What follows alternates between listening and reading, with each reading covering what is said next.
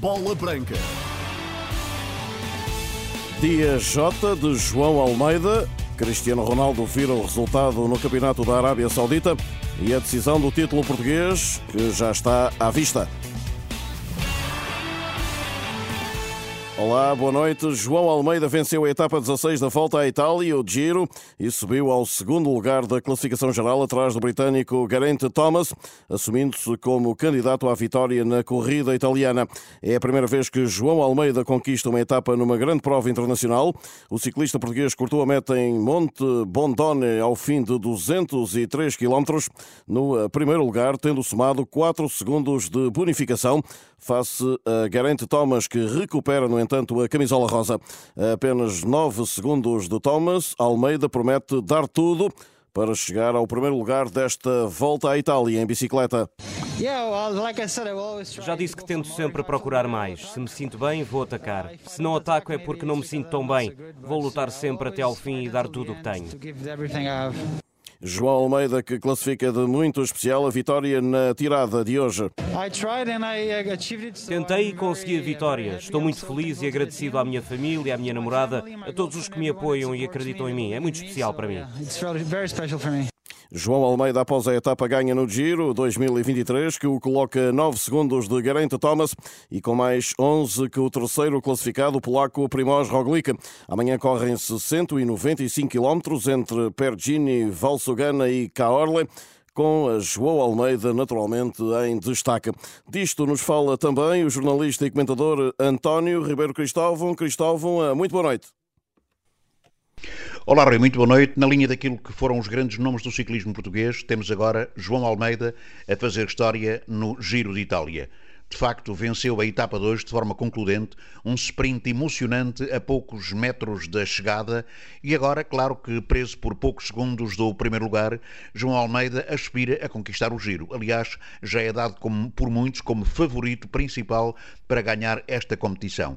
João Almeida tem vindo a revelar-se a cada momento, de ano para ano, de mês para mês, um ciclista de grande qualidade, um ciclista de grande dimensão e certamente que vai ser ainda muito mais importante nas competições que vão seguir-se, particularmente nas deste ano. Agora no Giro de Itália e depois, talvez, no Tour de França, onde ele também poderá brilhar. Mas a verdade é que o dia de hoje fica assinalado realmente por esta sua grande vitória e, sobretudo, pela perspectiva que se abre, face ao segundo lugar alcançado na classificação geral, de poder ver vencer o Giro de Itália, o que seria um feito importante para o ciclismo português.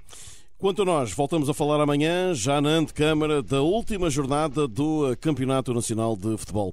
Então até amanhã, boa noite, um abraço. Boa noite, até amanhã, se Deus quiser. António Ribeiro Cristóvão, à noite em Bola Branca, aqui na Renascença.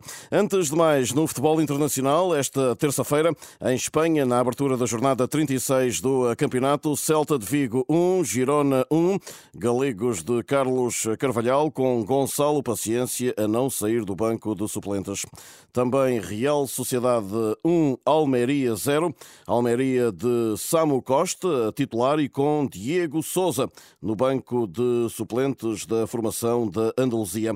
Nesta altura, joga-se ainda para esta ronda 36 do Campeonato Espanhol e com 75 minutos, o campeão Barcelona vai sendo eh, derrotado no terreno do Valladolid por 3-0. Recordo, 75 minutos. Ainda em Espanha e em última hora, a Real Federação Espanhola anunciou o encerramento da bancada Mário Kempes no Estádio Mestalha, como castigo pelos cânticos racistas contra Vinícius Júnior, avançado do Real Madrid. O clube Che vai ainda pagar uma multa de 45 mil euros pelo sucedido.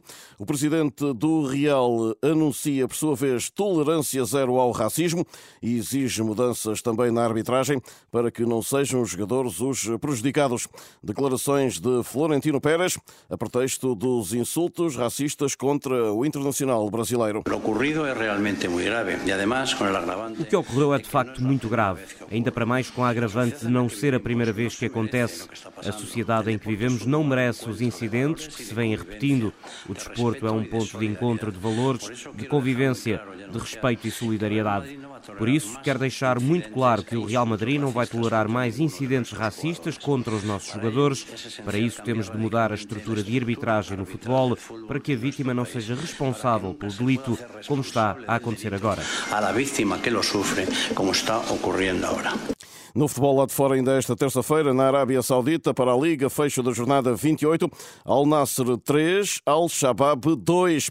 Al Nasser de Cristiano Ronaldo, titular, que fez o terceiro, um golaço, a dar a volta ao marcador. E ainda Al Ittihad 1, Al Batin 0. Al Ittihad de Nuno Espírito Santo e de Helder Costa, este suplente utilizado hoje, que lidera com 66 pontos, mais 3 que o Al Nasser de CR7.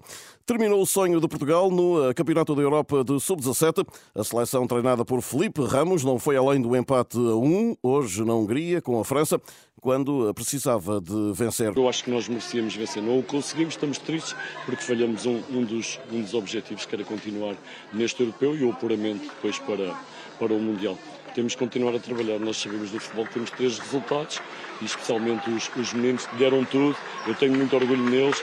Tivemos momentos de qualidade. Eu acho que nós fomos superior à França. É evidente que quando não vencemos, nós estamos tristes e, e temos que refletir eles especialmente, que vão continuar no futebol. A vida deles vai ser esta perder, ganhar, saber que, que há momentos que somos felizes, há outros momentos que não somos felizes, e é aquilo que eu digo sempre, nós não somos muito bons quando ganhamos, para não ser muito maus quando perdemos.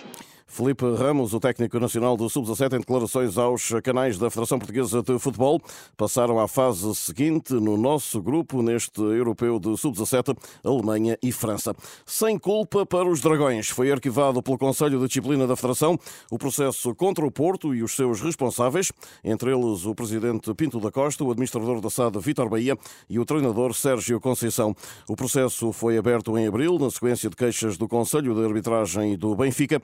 Na ocasião, o líder dos encarnados, Rui Costa, indicou ter feito a participação por alegada pressão do Porto sobre a arbitragem, através de declarações de Sérgio Conceição e de Vítor Bahia.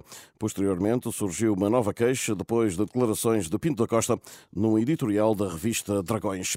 A semana é de título, com decisão na última jornada, sábado às 18 horas. Benfica e Porto estão na luta até ao fim. A vantagem dos encarnados está agora reduzida a dois pontos. Ambos os candidatos jogam em casa. O Porto Porto recebe o Vitória. O Benfica tem como adversário já despromovido o Santa Clara. João Manuel Pinto, antigo jogador de ambos, considera que seria uma catástrofe para o Benfica não ser campeão, até porque, à partida, até o empate dá direito à festa do título no Estádio da Luz para a equipa do Benfica. A ansiedade, o nervosismo, isso vai ser. Vai ser agora. Acho que tem todas as condições para o Benfica para ganhar o jogo contra o Santa Clara, com todo o respeito, que é um bom clube, um Santa Clara, independentemente de ter descido, mas como eu digo, o Benfica tem, tem, dois, tem, tem dois resultados pela frente. Uh, agora, não ganhando o campeonato era uma catástrofe. Era um tornado que me passou no Estádio da Luz e realmente uh, seria muito mal, seria uma tristeza muito grande, não só para os jogadores, mas acima de tudo mais para os adeptos. Mas nesta altura, uh, e chegados aqui, uh, será caso para dizer que se torna mais difícil o Benfica não vencer o Santa Clara e, por consequência, o campeonato do que vencer? Assim, eu, eu, vamos, ser claros, o Benfica tem, digamos, 99%. Eh, Não vou dizer que tenha 100%, porque, como eu digo, o futebol é imprevisível. O Benfica tem, o Benfica tem dois resultados, mas o Benfica quer ganhar em todos os jogos. E ao Porto resta vencer o Vitória de Guimarães e esperar por uma grande surpresa na luz, diz João Manuel Pinto. Porto tem sempre, eh, sempre alguma esperança. Eu acho que há sempre esperança em qualquer clube, matematicamente, em qualquer clube que tenha ainda postos os olhos para ser campeão, mas lá está, o Porto ganhando não depende só do Porto, temos, temos que ser realistas, eh, é? nós eh, olhamos, ah, o Santa Clara vai ganhar o Benfica, pode ganhar, e se o Porto também não ganha o Vitória, portanto, temos aqui algumas incertezas já o antigo capitão dos encarnados, António Veloso, considera que o Benfica não vai desperdiçar sábado a oportunidade de conquistar o seu 38º título nacional. Nunca se sabe o que é que se pode esperar, é? mas o que, o que eu penso na, na, totalidade é que o Benfica, se for caso, sendo uh, o primeiro campeonato com a possibilidade de ser campeão, que não vai deixar de conseguir a vitória para fazer a festa, não é? Portanto, no fundo, claro, tudo pode acontecer, mas olhando para aquilo que o Benfica tem feito ao longo da época, acho que o Benfica irá ser campeão nacional este ano. Todo o universo benfiquista acredita que vai fazer a festa de campeão no próximo sábado. Claro, naturalmente não sou só eu, mas naturalmente que numa situação em que o Benfica se encontra eh, faltando um jogo, naturalmente que o Benfica tem, tem que pensar que não é fácil, não é, já está feito, mas que ainda tem que lutar para, para conseguir o objetivo de ser campeão. Mais uma vez. De capitão de equipa para capitão de equipa, de António Veloso, antigo capitão do Benfica, para Jorge Costa, antigo capitão do Futebol Clube do Porto. Os Dragões jogam em casa com Vitória de Guimarães no sábado e não vão desistir, diz o atual treinador. A resposta nessa questão o Porto tem, tem dado no, no campo. E acho que é um bocadinho a panagem daquilo que, que é o Futebol do Porto. Não, não desistem. Uh, numa altura em que, em que o campeonato estava completamente entregue ao, ao, ao, Benfica. Eu acho que o Porto acreditou sempre e foi fazendo o seu, foi fazendo o seu trabalho, esperando que o seu grande rival fosse, pudesse perder pontos. Perdeu alguns, não os suficientes. Parte para, para a última jornada, uh, completamente dependente daquilo, primeiro que eles possam fazer e devem fazer, e depois que, daquilo que o Benfica possa ou não a fazer em casa com Santa Clara.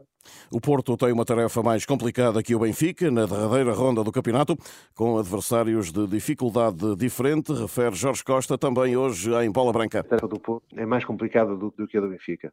Porquê? Porque primeiro está dependente do Benfica, só por, só, só por isso uh, já, é, já, é, mais complicado.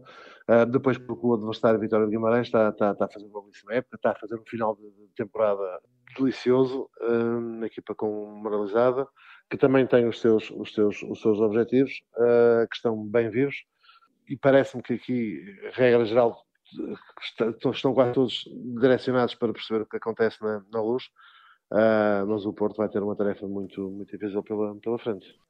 A palavra dos capitães, ou ex-capitães, Jorge Costa e também antes António Veloso, antes da jornada da decisão. No Sporting, Manuel Ugarte, Marcos Edwards e Gonçalo Inácio são hipóteses para manter as contas da SAD verde e brancas controladas. Esta é a previsão do antigo conselheiro leonino Rui Barreiro. Barreiro admite, por isso, uma saída do núcleo duro da equipa sportinguista. É provável que haja pelo menos um jogador que tenha, de, de, enfim, do núcleo duro, do chamado núcleo duro de, do Sporting, que tenha que ser vendido. O Gonçalo Inácio é um jogador com mercado, o Manuel Ugarte é um jogador com mercado e o Edward também é, é um jogador com muito mercado. Só para citar três exemplos. O ideal para os sportinguistas e para o Namorim era que uh, nenhum deles fosse vendido mas se um deles tiver que ser vendido, enfim, eh, eh, que seja, mas que haja capacidade de ter alternativas que sejam verdadeiramente alternativas. O Sporting termina o campeonato sexta-feira em Vizela. Rui Barreiro entende que é inevitável ao Leão encontrar no mercado a seguir um bom goleador e espera que a próxima temporada traga de volta também o médio eh, Daniel Bragança. Eu espero que o Daniel Bragança seja um reforço na próxima época, e isso é, será certamente um reforço de peso, e espero também que tenhamos um homem-gol. E é importante que o Sporting, enquanto candidato ao título, tenha um goleador que marque golos efetivamente, tenha no mínimo 15, 20 golos por época. Se sair o Manuel Ugarte, obviamente também terá que se olhar para o meio campo, mas isso depende muito da capacidade orçamental e daquilo que seja a utilização dos jovens jogadores que também fazem um pouco parte da matriz daquilo que é o, o planeamento do Sporting, que é o seu plano de crescimento esportivo. E as últimas decisões na segunda Liga estão marcadas para domingo à tarde, a partir das 15h30. Nacional da Madeira, Bessade e Trofense lutam pela permanência. O Nacional recebe o Académico de Viseu e, se ganhar, garante a manutenção sem depender de terceiros. A Bessade tem de vencer no terreno do Vila Franquense para se salvar ou ir a play-off. O mesmo se aplica ao Trofense, que recebe o Mafra. No confronto direto, o Trofense tem vantagem sobre a Bessade. Destes três, Nacional, Bessade e Trofense, um vai acompanhar o Sporting da Covilhana descida à Liga 3. O melhor de todos salva-se e o que ficar no 16º posto vai disputar com o Lanque Vila Verdense a presença na segunda Liga da próxima época. A última jornada do segundo escalão arranca na quinta-feira com o campeão moreirense a receber o despromovido Sporting da Covilhã, jogo marcado para as 20 e 15 Pedro Proença avança para um terceiro mandato na presidência da Liga de Clubes. O anúncio oficial da recandidatura do atual líder da Liga Portugal vai acontecer quinta-feira às 11 da manhã na cidade do Porto. Antes de terminar, vamos olhar para as modalidades outra vez. Neste caso, para a Liga Nacional de Basquetebol. Meias finais no segundo jogo disputado esta terça-feira. Atenção ao resultado final, já desta noite. Futebol Clube do Porto 91, Sporting 93. Ontem, recordo, Benfica 91, Ovarense 79. Após prolongamento, Benfica e Sporting vencem nesta altura nas meias finais por 2-0. No terceiro desafio, que pode ser decisivo, os encarnados jogam em Ovar na próxima quinta-feira e o Sporting recebe o Porto na sexta. Estamos a sair desta edição da noite de Bola Branca na Renascença, a hora certa às outras notícias. Boa noite.